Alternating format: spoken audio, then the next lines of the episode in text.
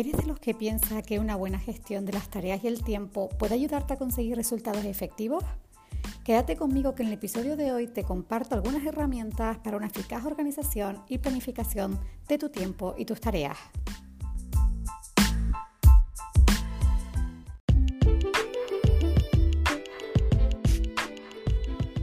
Bienvenido a Remocionate, tu espacio de bienestar y crecimiento personal. Mi nombre es Mariadela Fernández Zamora, soy escritora, formadora y coach y estoy encantada de compartir contigo este ratito de reflexión en el día de hoy. Hoy vamos a hablar de algunas claves y algunas herramientas que te pueden ayudar en esa gestión del tiempo y las tareas para organizarte y planificarlas de forma eficaz. Lo primero es ver qué tiene que ver este tema con tu bienestar emocional. En algún vídeo anterior ya te he hablado sobre el ruido mental. El ruido mental no es más que esas inquietudes, ese nerviosismo, ese malestar, eh, esa distorsión que se te genera de forma interna cuando estás pendiente de alguna tarea o de algún proyecto o simplemente tienes alguna emoción con la que estás conectando de una forma global, de una forma dispersa y que más que aportarte bienestar, te aleja del mismo.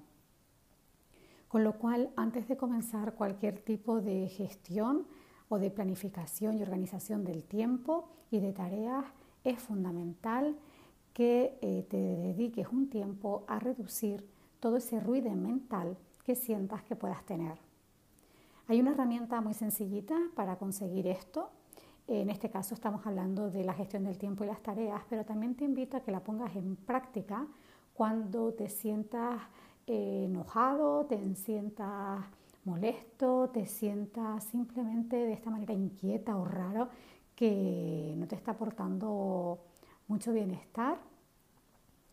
Y es tan sencillo como pararte, respirar y dedicarte un tiempo con un lápiz y un papel a pasar todo ese mapa mental que tienes de forma tan general, esas ideas inconexas, pasarlas a papel. Coger y empezar a numerarlas, a concretar esas ideas de forma sencilla y simple y muy, muy concreto.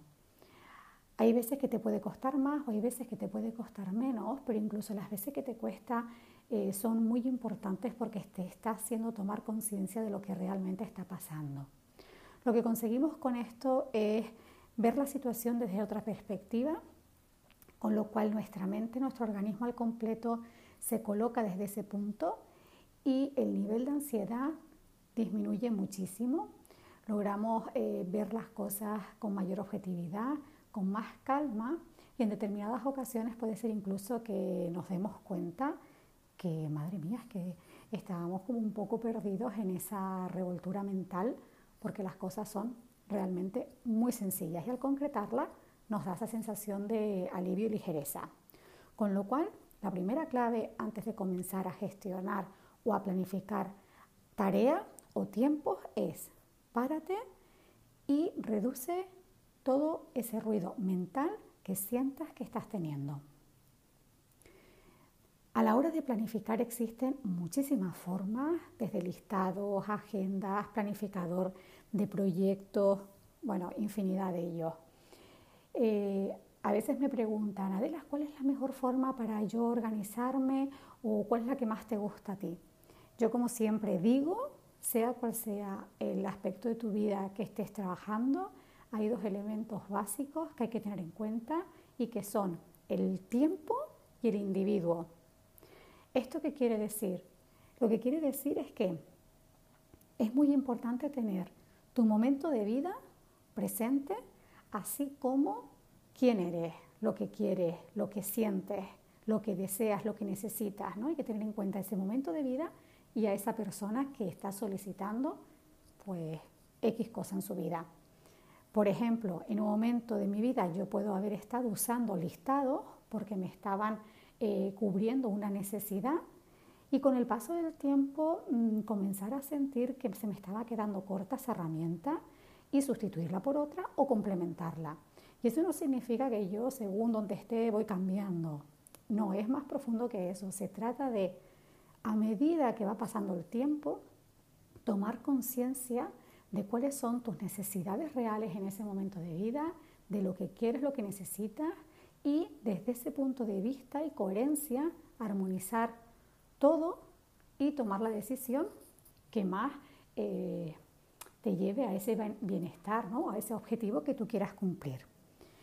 En este sentido, lo que vamos a hacer a continuación es, en primer lugar, dar tres claves fundamentales de ese paso a paso para comenzar a definir esas estrategias de gestión y planificación de forma eficaz y a continuación unas herramientas de forma general que igual te pueden inspirar para tú crear tu propio abanico de, herramientas. Entonces lo primero, ese paso a paso.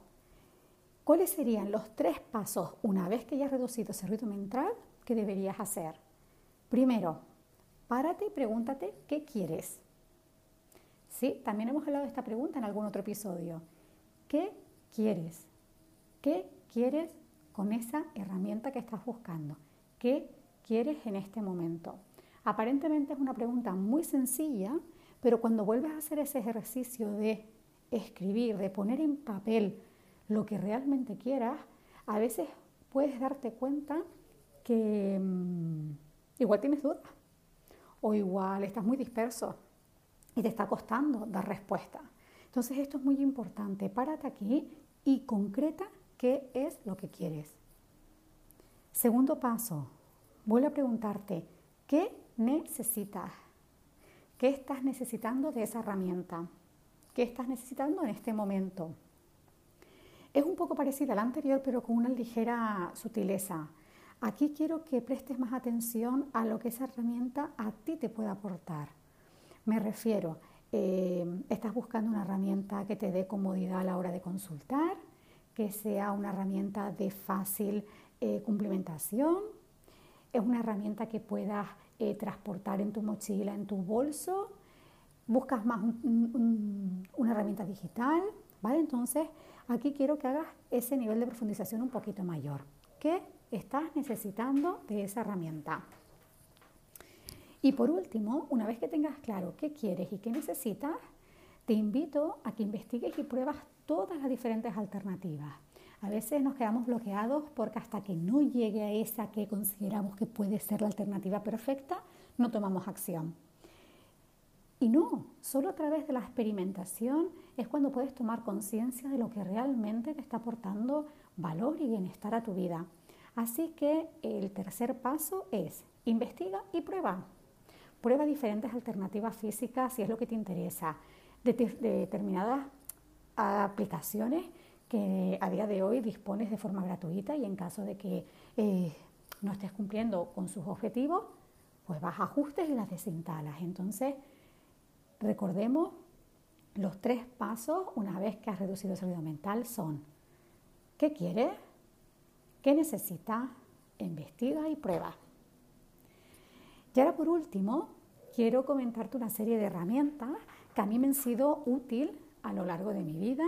Algunas las sigo manejando y otras pues eh, ya han cumplido su función.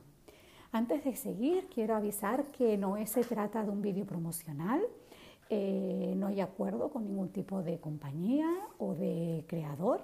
Simplemente se trata de compartir mi experiencia y desde ese punto de vista desear que pueda inspirar a otras personas o bien con las mismas aplicaciones o bien que a partir de aquí se generen nuevas ideas y que te permitan esa investigación, esa experimentación y llegar a aquellas herramientas que realmente son válidas para ti. Entonces, dicho esto, hay, digamos, como cuatro bloques de herramientas que yo distingo. Una es el listado de tareas. El listado de tareas es tan simple como eh, poner un debajo una de otra todas aquellas tareas de forma general que tienes que realizar. Bien puede ser hasta las tareas del hogar o bien puede ser mm, tareas profesionales o de ámbito social. Lo que tú quieras es simplemente una lista con todas las tareas. Una vez que las tengas, las pones pues a la vista o bien en una pared, la puerta de la nevera o incluso en una libretita encima del escritorio. ¿Cómo recomiendo yo afrontar las listas de tareas? Eh, depende como siempre digo, de cada uno. Yo te voy a hablar de la forma que a mí me funciona. Eh, yo cuando tengo la lista y a lo mejor me voy a sentar a trabajar y digo, bueno, voy a estar sentada alrededor de una hora y media trabajando a ver las, tareas que tengo que realizar. Lo que suelo hacer es empezar por las prioritarias, las primeras que de sacar. Sin embargo, hay ocasiones en que las prioritarias eh, no suelen ser las que más motivación me puedan aportar.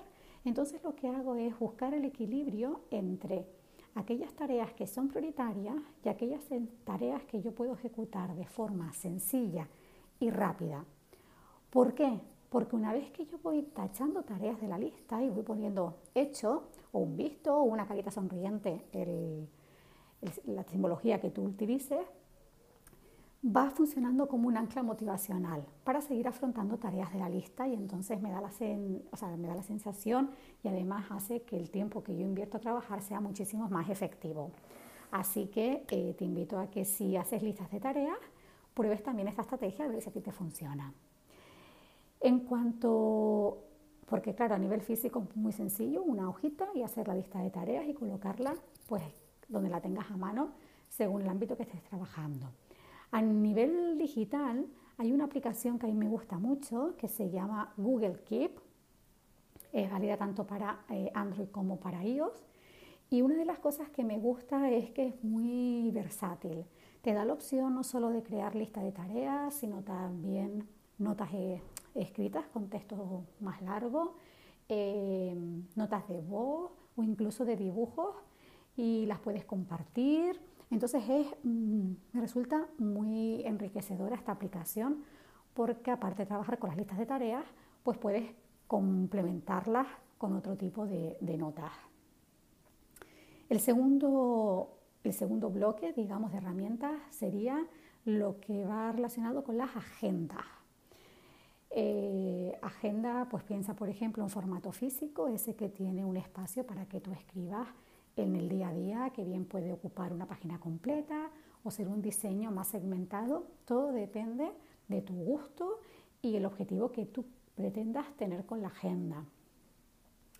Yo desde luego soy, em, me gusta mucho trabajar sobre papel, pero sí es cierto que a día de hoy he dejado a un lado lo que es la agenda física y en su lugar estoy usando una alternativa digital que no llega a ser tanto una agenda, sino más bien un calendario. Pero puedo usar y poner tanto tareas eh, simplemente con su titular o una tarea con un poquito de descripción, añadirle fecha, añadirle, añadirle notificaciones e incluso ponerle iconos. Entonces, a día de hoy yo también uso el calendario digital y dentro de todos los que he usado, el más que me gusta es el calendario Jorte porque eh, te permite incluso añadir símbolos o, añadir iconos a los eventos. Entonces, si yo tengo asociado, por ejemplo, una libretita a los días de reunión, simplemente con un golpe de vista, donde yo vea la libreta, ya sé que hay, hay asociadas reuniones, ¿no? Entonces, bueno, en mi caso, yo estoy optando por la versión digital en modo de calendario. Tercer tipo de herramientas son las relacionadas con gestiones de proyectos. Aquí existe un abanico muy amplio. Yo he usado varias, sobre todo a nivel digital, y actualmente me quedo con dos, que son las asociadas a Google en el Google Drive, donde puedes trabajar de forma colaborativa documentos de texto, hojas de cálculo, o las puedes tener tú para ti en tu nube y, están bastante bien. Y luego está una aplicación que a nivel de planificación para mí ha sido estrella durante muchísimo tiempo, que es la aplicación Trello. Trello además te permite que la tengas en dispositivos móviles, como en tablets, como en el ordenador y todo está sincronizado. Funciona a través de tableros, donde cada tablero representa pues un, digamos, un proyecto grande y dentro de cada tablero tú puedes ir poniendo tus etiquetas relacionadas con tareas o aspectos que, vaya, que quieras tener en cuenta dentro de ese proyecto más grande. También puedes compartir tableros, con lo cual se puede trabajar de forma colaborativa entre diferentes personas y desde luego es una herramienta que yo recomiendo muchísimo a la hora de planificar y diseñar proyectos de una forma más completa. Estos son un poco los tres grandes aspectos a la hora de trabajar herramientas, listas, agendas y planificadores. A día de hoy te voy a compartir la que yo estoy usando y voy a empezar conectando con todo lo que hemos hablado en este episodio. Una vez que yo ya reduje ese ruido mental con todas esas ideas o proyectos que estaba teniendo en mente, me paré y me pregunté, a ver Adela, ¿qué quieres tú de una herramienta? Y me di cuenta que yo lo que estaba necesitando en este momento era una herramienta todo en uno. Un poco que me pudiera dar esa parte de lista de tareas, esa visión de calendario, agenda con notificaciones, fechas de vencimiento, eh, poder añadirle descripciones y después incluso esa parte de planificación tipo Trello. Después pasé a la segunda pregunta, ¿vale? ¿Y qué necesitas? Entonces yo me di cuenta que lo que necesitaba era eh, algo que fuera muy práctico y que estuviera donde estuviera fuera el momento del día pudiera acceder a esa información. Con lo cual iba a buscarla en formato digital. Entonces, por último, pasa al último paso, la investigación y la prueba. Y después de probar con diferentes alternativas y con una aplicación que es la que estoy utilizando ahora mismo, que me parece maravillosa, existe la versión gratuita y la de pago. A día de hoy te diré que la versión gratuita está cubriendo mis necesidades, con lo cual no he probado la versión superior, pero bueno, que ahí la tienes para que tú también la puedas trastear un poquito. Esta aplicación se llama TicTic. Y TicTic, su entorno es muy muy simple y te da esa opción de acceder a un calendario y todas aquellas tareas a las que le has asignado una, una fecha te aparecen marcados los días en el calendario, con lo cual tú puedes pinchar y ver las tareas correspondientes a ese día. También tiene otro bloque que es acceder a una lista de carpetas. Por ejemplo, yo tengo las carpetas de las reuniones, de los eventos, del podcast, del blog y dentro de cada carpeta el listado de tareas relacionadas con ellas. Le puedes poner descripción, le puedes poner fecha de vencimiento, le puedes poner notificaciones y la verdad que está muy, muy completa. Asimismo, tiene la opción de compartir, creo que también de colaborar, aunque esta función no la he comprobado todavía, ¿vale? Por último, vamos a hacer un repaso por todos esos tips que pueden ayudarte a la hora de gestionar de forma eficaz tu tiempo y tus tareas. Número uno, busca estrategias que te ayuden a reducir todo ese ruido mental. Por ejemplo, dedica unos minutos a transformar todo ese mapa mental en ideas concretas sobre papel. Número dos, responde a la pregunta ¿qué quieres en este momento? ¿Qué quieres de esa herramienta? Punto número tres, sigue profundizando. ¿Qué estás necesitando? ¿Qué necesitas? Da respuesta también a esta pregunta.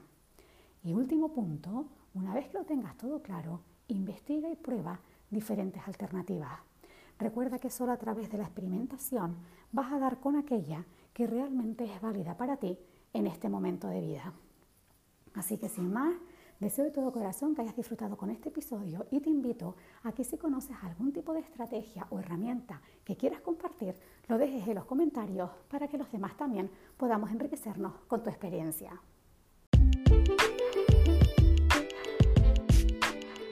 Hasta aquí el episodio de hoy. Muchísimas gracias por acompañarme durante este ratito. Muchísimas gracias por estar y por escucharme. Si quieres saber un poquito más sobre mí, te invito a que entres en mi blog remocionate.com y si te apetece compartir conmigo alguna sugerencia sobre algún tema a tratar en los próximos episodios, los puedas dejar en cualquiera de mis redes, bien en mi blog, bien a través de Facebook en la página Remocionate o Instagram arroba universoadela. Estaré encantada de compartir contigo ese ratito de reflexión sobre los temas que más te interesan. Te mando un fuerte abrazo y nos vemos en el próximo episodio.